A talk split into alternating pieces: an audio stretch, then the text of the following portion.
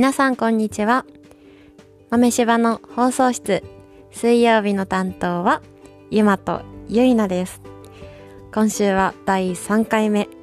回を追うごとに私たちの姿があらわになっていくのが聞いていても面白いかなと自分たちでも思います。では、今週も聞いてください。始まります。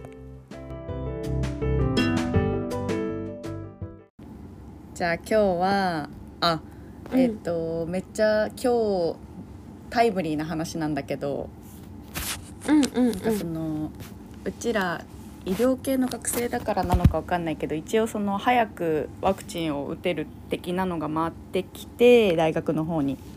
あそうそうそう。でなんか私それを受けないっていう選択をしてたんだよねでその理由はんかねちょっと、アンケートそうん。うん、あれユマ受ける？あの受けるつもりやったけど、うんうん。迷ってる今、うーん。なんか、うん、その時はちょっとコロナのワクチンについて自分で少し調べてたら結構副作用の話とかが出てて、うん。まあ、正直ちょっと怖いなって思ったんだよね。副作用出てる全員女性だったっていうのもあったしそうなんかちょっとい、怖いなって思って、まだ安全性もねちょっと治験のその時間もまだ短いしっていうんでちょっと怖いなって思ってた関係で、一旦その、うん。あの打ちませんっていうのを回答期限内に送ったんだよね。でだうん。がしかし、うん。ちょっとその後またいろいろ考えて調べているうちにいやまあこれは大きく言えば人類への貢献だって思い出して なんか思い始めて ちょっとなんか、うん、えあれなんだけどうんうん。ちょちょっといい、うん。ちょっと質問していい、人類の貢献ってどういうこと？そう私もねそのざっくり言うとなんだけど、そのもともと副作用が怖かっただけなんだよね私は。で、うん。そのでもいろいろ調べていくうちに今まで流行ってきた大きい病気とか、そのうん流行する病気？あの例えばだけど、まあ、狂犬病とかさ、まあなんかいろいろあるじゃん。なんかエボラなんとかとか。なんかそうあいう大きい病気とかってやっぱりワクチンの普及によってその死ぬ確率が下がってきたんだよね、その本当に大きく全体として見たらだけど。うん。でもちろんそその裏には死んでしまった人もいるだろうしそのワクチンでアナフィラキシーが起こってしまった人もたくさんいるだろうし、うん、だけどまあなんかそのワクチンのおかげでやっぱ発展してきたっていうことがあっていやまあそっかそうだよなって思ったら、いや私もしかしたら打ったらアナフィラキシー出てしまうかもしれないけど、まあ、うん。きっと近くにいる人が助けてくれるだろうよし打とうみたいなよくわかんない気持ちになって。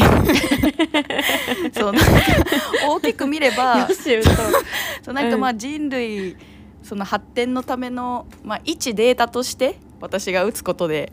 はあ、はあリスクは多少あるけど、うん、ねまあこれでなんて言うんだろうね。一つのデータ一人のデータにもなるしって考えて、まあ、打ってみようかなって思って、で急いでその教務の人に、いうん。やもう締め切りすぎちゃってるんで「うん。てんてんてん」みたいなあの難しいことは承知なんですけども打たせていただけませんか？ってお願いしたら、あのすぐ電話かかってきて「うん。大丈夫です」って在庫はまだうん。あるっぽくてで打てますよってなったんで「あすいませんお願いします」ってなってあ打つことになったんだよね。うん。へえそれっっていうちらいつ打つんやろ、いやそうなんだよね。その大学病院で働いてるさそのは歯科の先輩とかはさ、もう1回目打ったっぽいんだよね。あーね2月に打つっても言ってたもんね。あそうそうそう。だからうん。うちらはね、いつになるかよくわかんないんだけど、うん。ねねユマもちょっと迷ってる。そっか。そうなんかあの迷うよね。アンケートが来た時、そうそうそう、は全然何も考えてなくていや普通にうなんやろ打つながな何も考えずに打つに丸してんやん、うん。うん。あとはあのもし打たへんっていう選択を取った時に、うん。うーんと打たへんって選択を取った後コロナにかかったら、うん。あん時打たへんかったからやんけって周りに言われるの怖いなって思ったり、うんはなんやろなあんまり副作用が自分に起こることを想定してなかったりうん。そう。なんかねよく分からずにまあ打てるなら打つやろみたいなうん。感覚で、そのアンケートには打つの丸をしてんな。うん。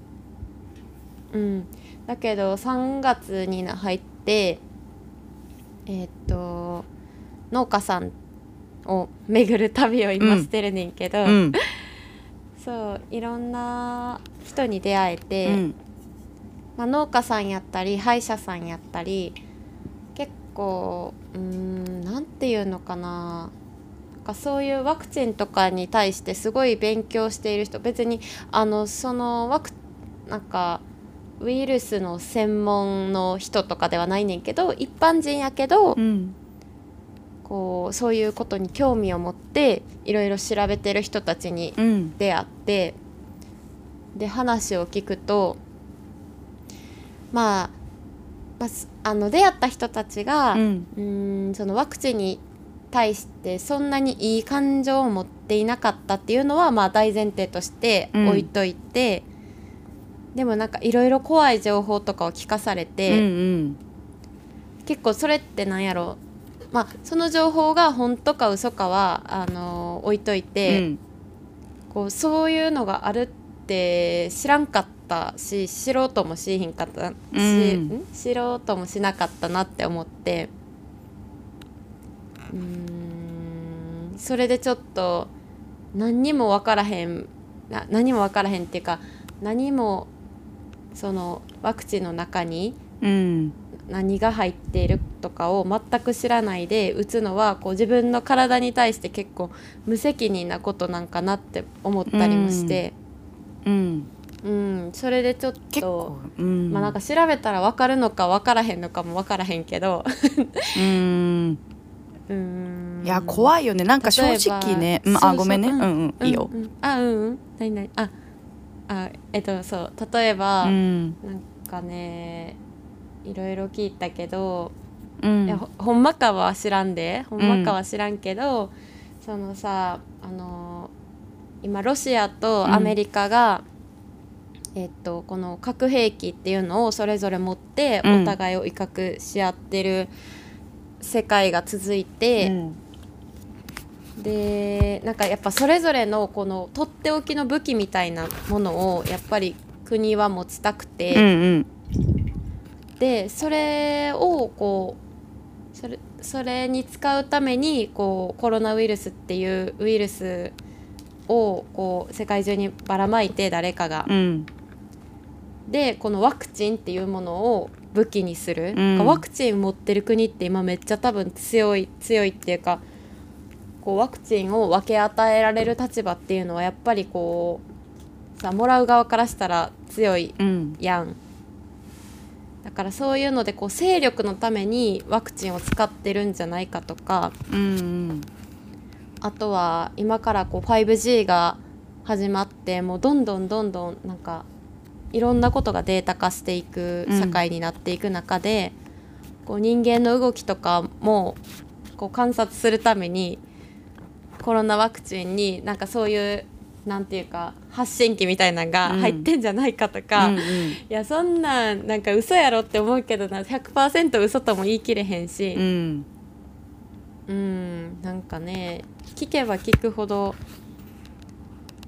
うんあそう知らんかったってなってちょっとそうだよね。無知って怖い怖いなっていう思いがうん。膨らんでいくね。その私さ結局アンケートを打つか打ちませんかみたいなアンケート来た時にさ自分でさ、調べてったらさやっぱユマがさっき言ってたようなさ怖いよ、うん。ちょっとこちらとしてはさビビっちゃうようなさ話がさ結構出てくるわけ、うん、まあそれもネットの情報だしさ嘘かどうかなんて全然わかんないけど、うん。でもやっぱ副作用があるのは事実だしうん。もしかしたらそういう裏のさ政治とかそういうなんかねそういう働なんていうの、うん。そのミサイルだとかそういうのもあるだろうしうん。だから正直なんかわからないよね。ちょっと本当にわかんないなって思っちゃってそう。怖いよね普通にね。分。からへんような、んそう怖いし、うん。そしてこんなにこうコロナウイルスこう感染者数がいるのにうん。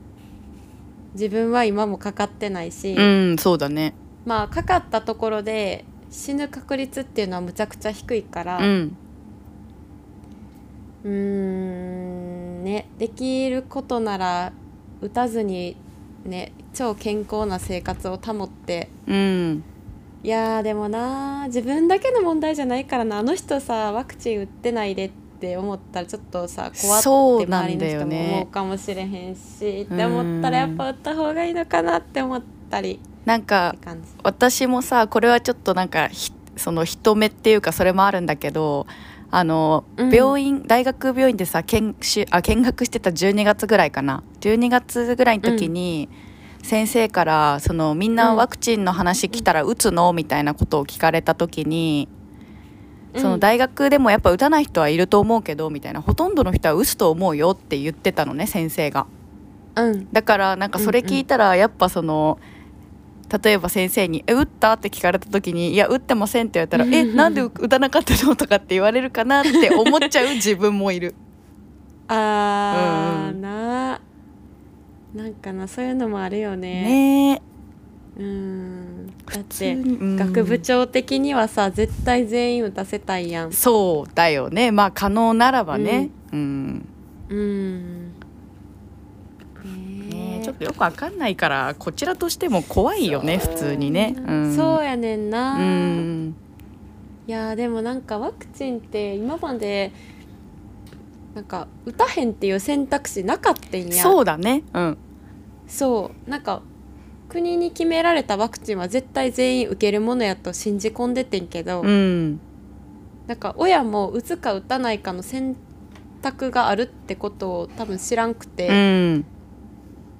みんなが打ってるもんはみみんな打つみたいなうん。思ってたんやけど、なんかこうやって大学生になってこう情報を自分で得る得る得られるようになって、あとうんそうゆいなが打たへんって言って、うん。初め打たへんって言ってたこととかもあって、うん。あそれって選択することなんやなっていうのを初めてうん。こう知って、うん。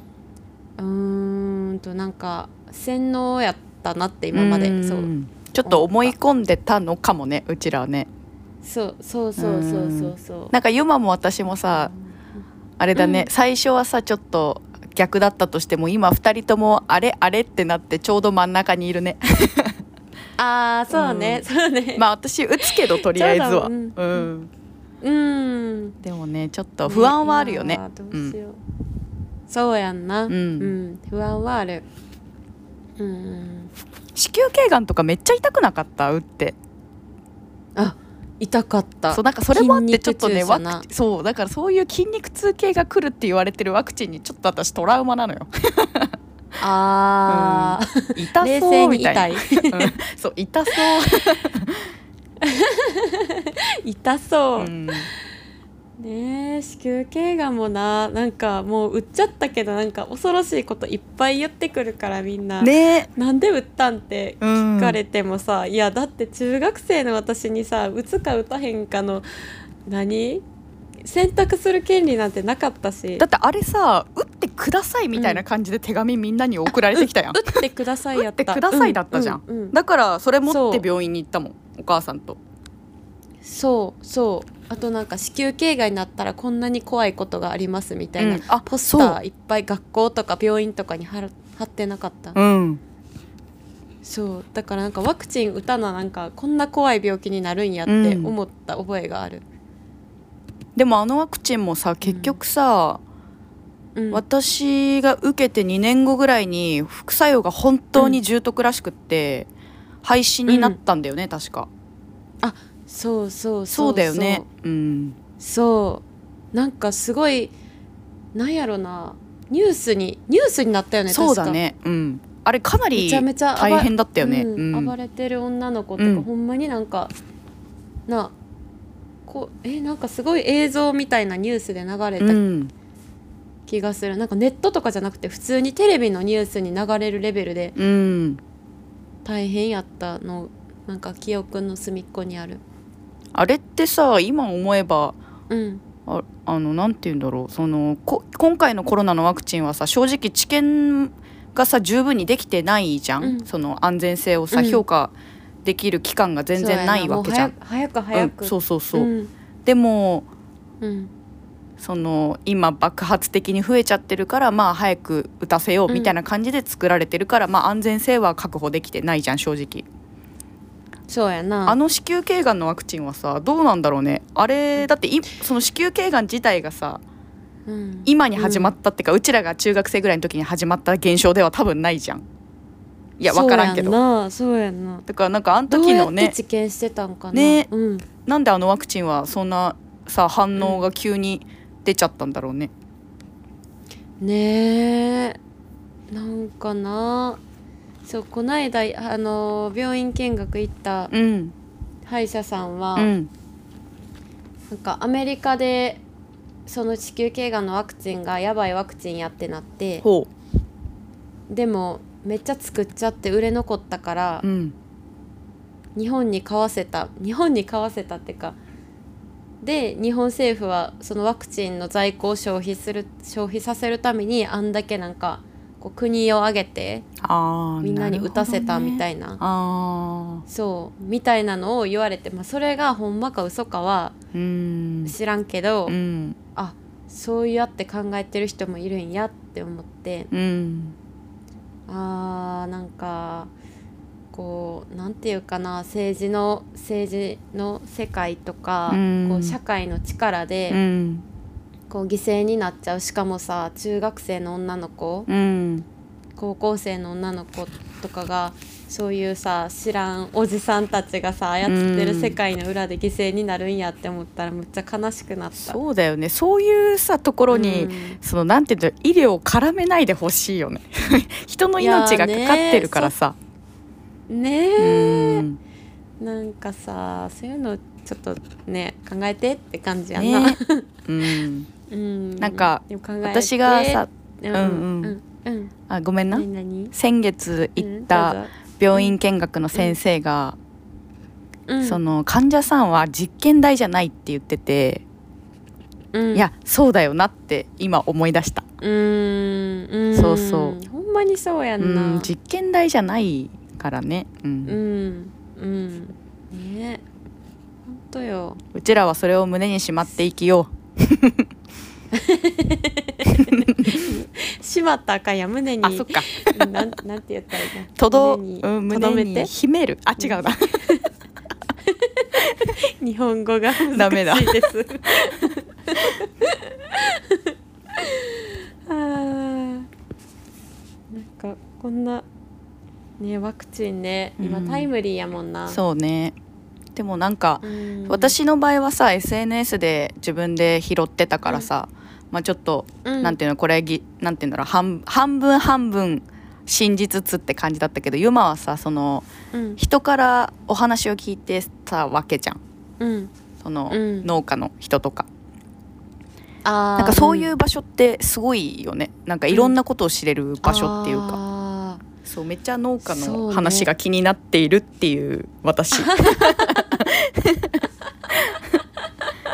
農家さんな。そなんか、う、うん、先週もの先週は長野の農家さん行って、うん。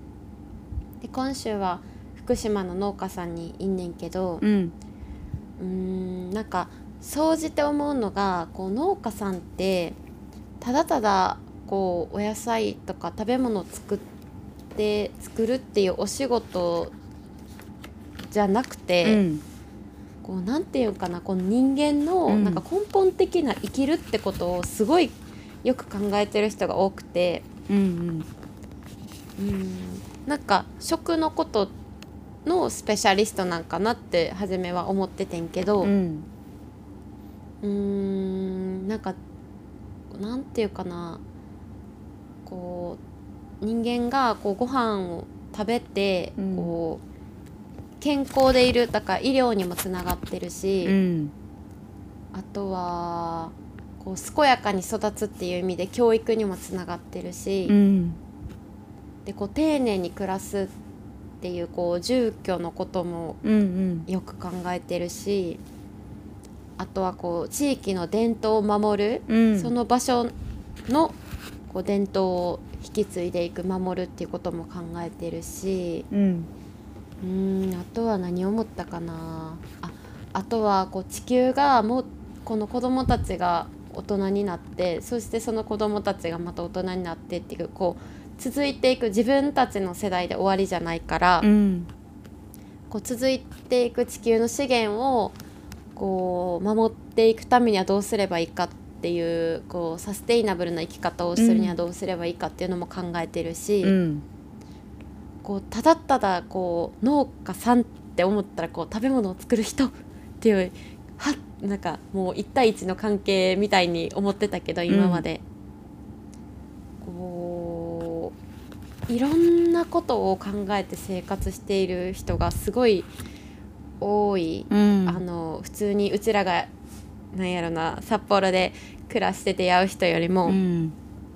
うん、そういう考えが深いなっていうのはすごい感じてる今。なんかね今もうその説明を聞いただけでねうん。私はもうそんなところに住みたくなったよ、ユマの説明で。いやなんか今もうさ、なんやろうこうやって点々としていろんな農家さんをもうちょっと見て、うん。なんかゆいなとかこの豆柴のみんなとか、うん。そういう考えを理解してくれる人たちと、うん。なんかそういう場所を作れたらなっていうのをめっちゃ今今月に入って考えてた。いやもうめちゃくちゃ素敵すぎるね。やりたいそんなこと、ねえ。うん。えねえやりたいよね。ちなみにさちょっと質問なんだけどさ、うんうんうんそのさ農家さんはさそのいろんなことを考えてるって言ってたじゃん。いろんな側面があってサステイナブルなうん。生き方だとか住居のこととか、うん伝統のことだとか、うん。そういう人たちはさやっぱりその農そういう環境、農家っていう環境にいるから、うん。うん。いてその暮らしとかを自分たちでさそうやってなんかなんて言うんだろう開拓するっていうかさこうしてああしてっていうのを自分たちでやってるから、そういう考えが、なんて言うんだろうね考え方が身に身につく。なんかちょっと表現できないんだけど。やっぱそういう環境にいるからうん感受性が豊かになっていくのかなって。あー。どそうかも。なんかこっうんちにいるとうん。すごい時間がゆったり流れるのうね、ん。でこうご飯を食べるにしてもお仕事をするにしても、うん。こう時計で動かない。あーうんうん。だから学校やったらさ9時に始まってこうもう5時になっええ学校終わんの4時か、まあうん。でも普通の仕事の人は5時に終わるやんか。9時5時ってよく言うやんうか、ん。まだできるまだできるパワーは残ってるけど定時なので帰りますとかさ、うん。なんかいや知らんけど働いたことないから知らんけどで9時には絶対出社しますみたいな、うん。なんかそういうのじゃなくてこっちだともうなんかこうはいなんかもう食べご飯食べ終わったからはい仕事始めようとか、うん。ご飯食べ終わったから寝ようとか、うんお仕事もここまでの作業が終わったから終わろうとか、うん。あとはお日様が沈んだから終わろうとか。うん。うん。時計に縛られてなくてうーん。まあなんかそういうなんやろ時計に縛られない生活をこううちらのこの現代の社会でするのは結構難しいなって思うけど、うん。だけどなんか、まあ、そういう環境で生活している人たちがいるのも事実で。そうだよね。うん。うん。でそうなると結構なんやろな。仕事の時は仕事に集中してるし、うん。こうお食事の時とかにお食事もさこう何時までに食べなあかんとかないから、うん。ゆっくり噛みながらしっかり噛みながら、うんいろんなお話をしながらこうお食事することができて、うん。でこう喋りながら食べてるとさやっぱりこうこれってどう思いますかとかこう一つの問題について、うん。なんか議論みたいになったり、うん。あとはこう知らないことを教えてもらったりでそれぞれのアイデアが出てきたりうん。そうそうやってなんか農家さんの知識とかあの発想は豊かになっていくんかなと思ってて、うん。こう今やったらもうなんか1時間の昼休みの中でこうご飯を食べていかに休憩するかみたいな、うん。なんかそんな感じの休憩時間の仕方になっちゃうけど。うん。そうだよね。うちらだって常にさ、もううん。時間割に縛られてるもんね。うそう。もう時間割だから。そう時間割ね。ね。時間割,、ね、時間割があるからねもはやね、うん、ね。い一元二元やもんうな、ん、うんうんんそうだね。うんそうそうそう。やっぱそういう生活をさうちらはまあ、学生だからっていうのもあるかもしれないし医療うん。医療に携わるからっていうので、まあ、今実習も1限から4限までってなるのもわかるけどうん。うん。そうやってしなんて言うんだろうね。カツカツにさうん。時間を区切られてるから2ヶ月ぐらいさ、実習すると私もう猛烈になんか弾け飛びたくなるんだよね。もう羽を伸ばして旅行に行きたいってなるじゃんうちら。待って待って。弾け飛ぶって何ですかお姉さん。もうね弾け飛弾けんでるんですか？飛ぶんですか？すごいな爆発してるやん。もうどっか飛んでいきたくなってしまうわけよ。あーね。うん、ゆいなよく叫んでるもんな、うん、叫んでる。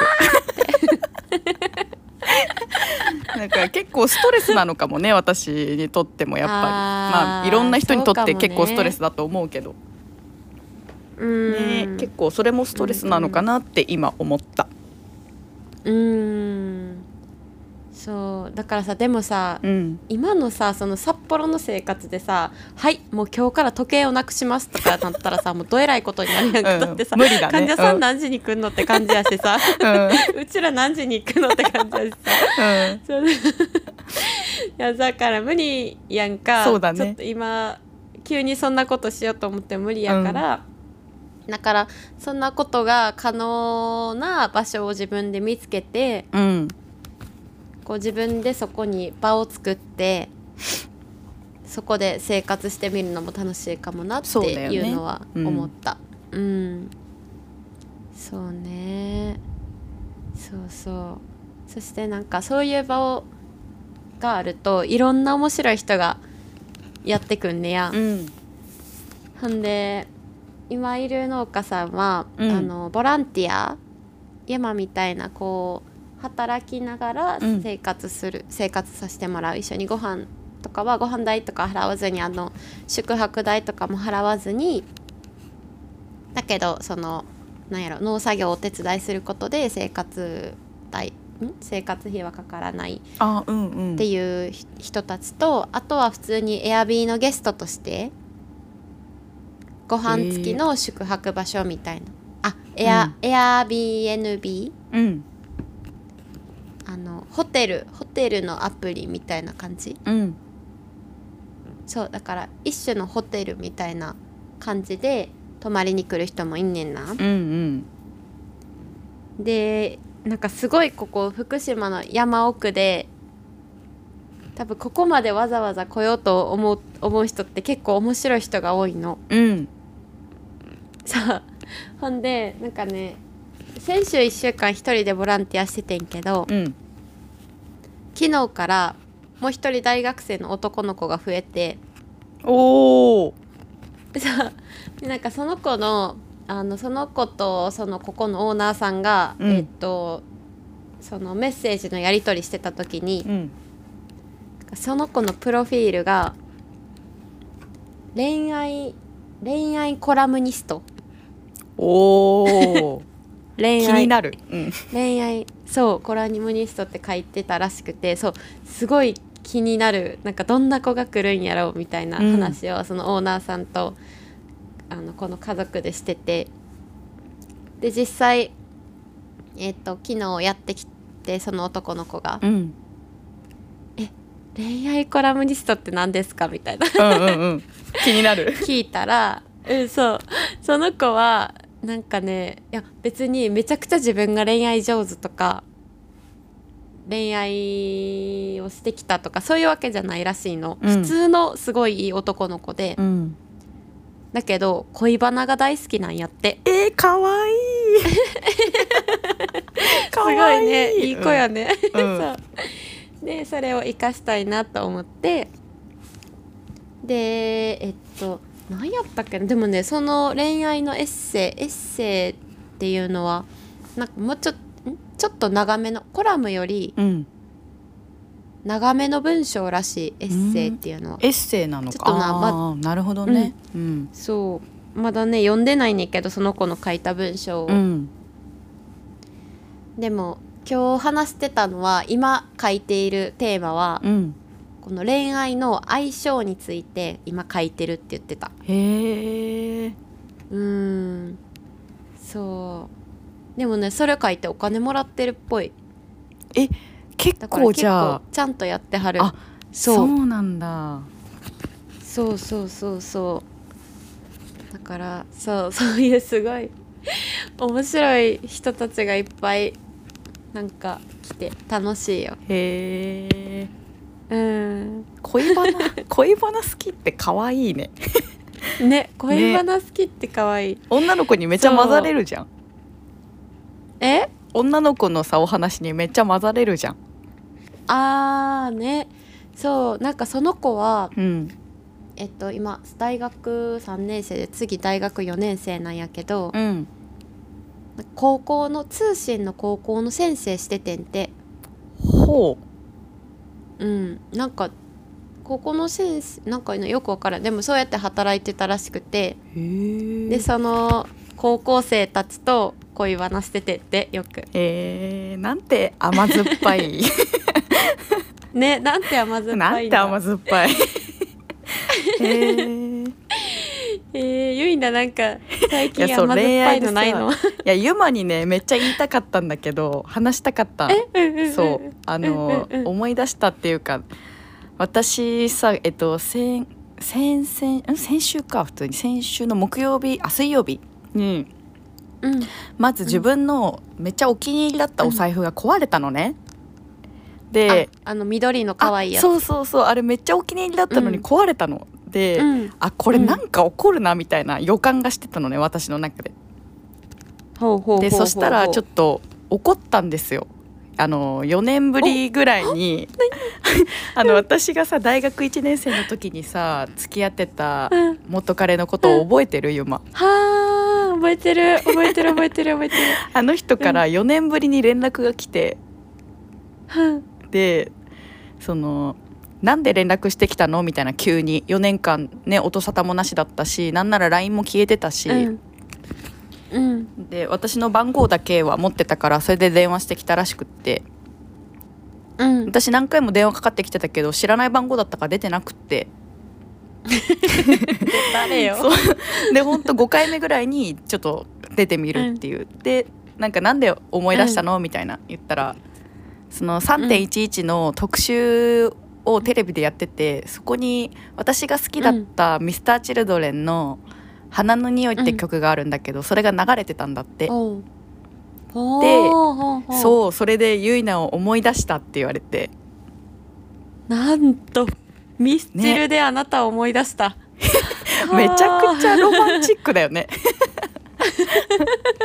ドラマやん、ね。なんか普通にさあのうん。シンプルに嬉しかったんだよね。何年もさ頼りがないうん、人からさ連絡が来たらやっぱ嬉しいじゃん。うん。そうやな、ね別れてねうん。なんか何してたかも気になってたし、うん。そうそうそう。っっていうねなんか甘酸っぱい思い出。そうちょっとなんかね 結構。そうなんか話してたら昔のことめっちゃ思い出してやっぱなんかちょっとあったかい気持ちにはなったよね。はいはいはいはいはい、えー、そっかそっか。えー、また彼には会ったりはすんの？なんかね俺待ってるからって言われたんだよね、いや待ってるとはみたいな。どどこで？なんか本当にその4年間連絡がなかったくせにくせにっていうのはあれだけど、なんかもう忘れられなかったとかそういうことを言われて、おー。でも私としてはさ、うん。もうなんか一度ねなんか終わってしまった人を好きになることは自分の中ではないなって、まあこれは思い込みかもしれないけど、うん。思ってるからいや私のことを忘れた方が幸せになれるよみたいな感じでなんかちょっと格好つけてみたんだけど かっこいいよいな。格好つけてみたけどもしかしたらこれを後悔する日が来るかもしれない。あーまあそれまあわはかんないけど。知る由のない、ね。うん。でも普通に嬉しかった、へー。そうに言われて。あー、うん。そうやんな、うん。なんか単純にこう思いを素直にうん。さ人に伝えられるってすごい素敵すごいよね。うんうん。うんうんそしてすごいなんかいいいい感情や。んなんか 嫌いって言われたらちょっとおおうってなるけど、うんうん、なんかあなたのことが忘れられませんって言われたらねだいねぶね。そうだね、うん。で私が100%そのうん。今は付き合うつもりがないって言ったら「えそれは本当にひどくない?」って言われたけど えー、ひどいかな。でもさ、うん。思わせぶりの方がひどいと思うわね。今。うん。そう。っていう事件がありました、うん、なるほど。そっか。そう。ねええなんかさそうそうそう今思い出しちゃってんけどさ、うん。あのうちらのあの知っている共通の先輩がさあうん。昨日なあれ結婚しはったんか婚約しはったんか知らんねけど。えどっちだろうね。うん。ねえ。なんかさその何？投稿を見た瞬間さなんなんていうの？なんかこの血液がぴょんぴょん跳ねてる感じ。なんかなんかわからんけど。いや大丈夫か？え大丈夫かな？なんかね体のな毛がさ、ふうん。ふわふわ浮いて踊っている感じ、うん。なんかニヤニヤしちゃったよねすごい。そうそうそうそうそう。そうそうそうなんか口角がふゆって上がってなんか目うん。目尻がニューって下がってなんか一人でニヤニヤしてた。しかもなんかその2人のさなんかもう顔がさ、もうなんか素敵すぎてさもう。んうん。あわかるわかね。るわかる、うなんか家族ってこうなるんやって思った。そう思った、ねなんかそう一人一人の若者が家族になったうん。みたいな。うん。いやびっくりしたよね本当に。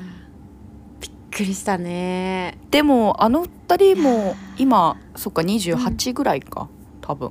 27か。そうやなくらいだよね。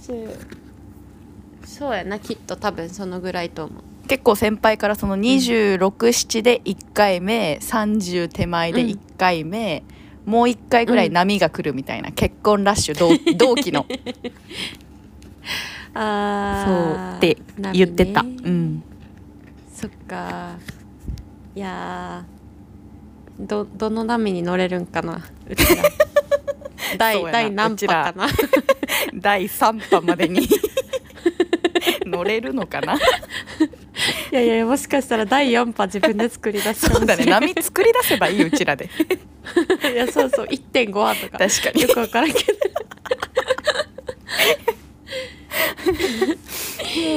でもちょっと楽しみ。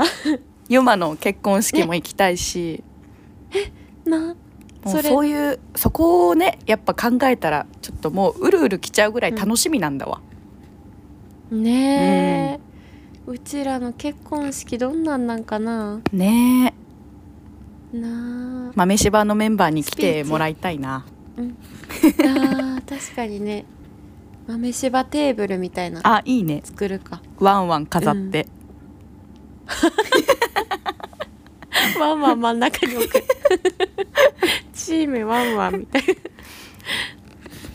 あのさうん。結婚式、え結婚式とかどうなんやろ？えなんかさ、うん。ホテルとかのさ、うん。あのご飯ってさなんとか様なんとか様ご一行とかさあうんうん。なんかふ札みたいなのあるやん、うん。ワンワン様ご一行とかになるかな。ワンワン様ご一行ってめっちゃ面白いんだけど。わかるわかる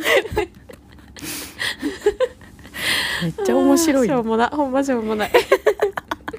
面白い いつもうちらこんなことで笑ってるから。いやそう。すぐなすぐ笑っちゃうよね。ね。小さなことで笑えるよね。うん。うん。ツボが浅いな。そうやな。うん。聞いて驚きの事実。今40分超えた。えー、めちゃくちゃあっという間やな。超あっという間。ね。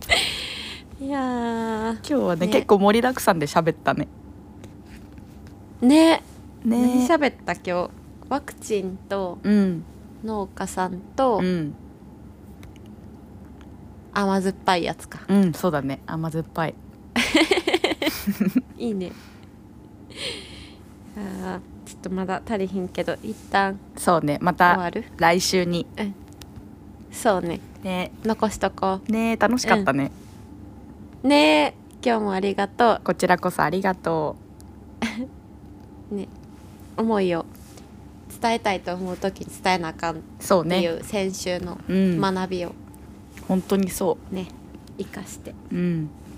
よし。じゃあ終わろっか。よし。今日はこれで終わりにしよう、オッケー。はーい。ではではでは。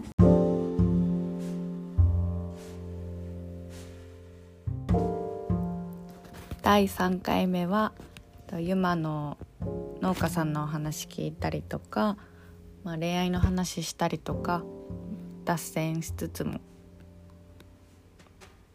私たちらしいラジオになったかなと思います。それではまた来週お会いしましょう。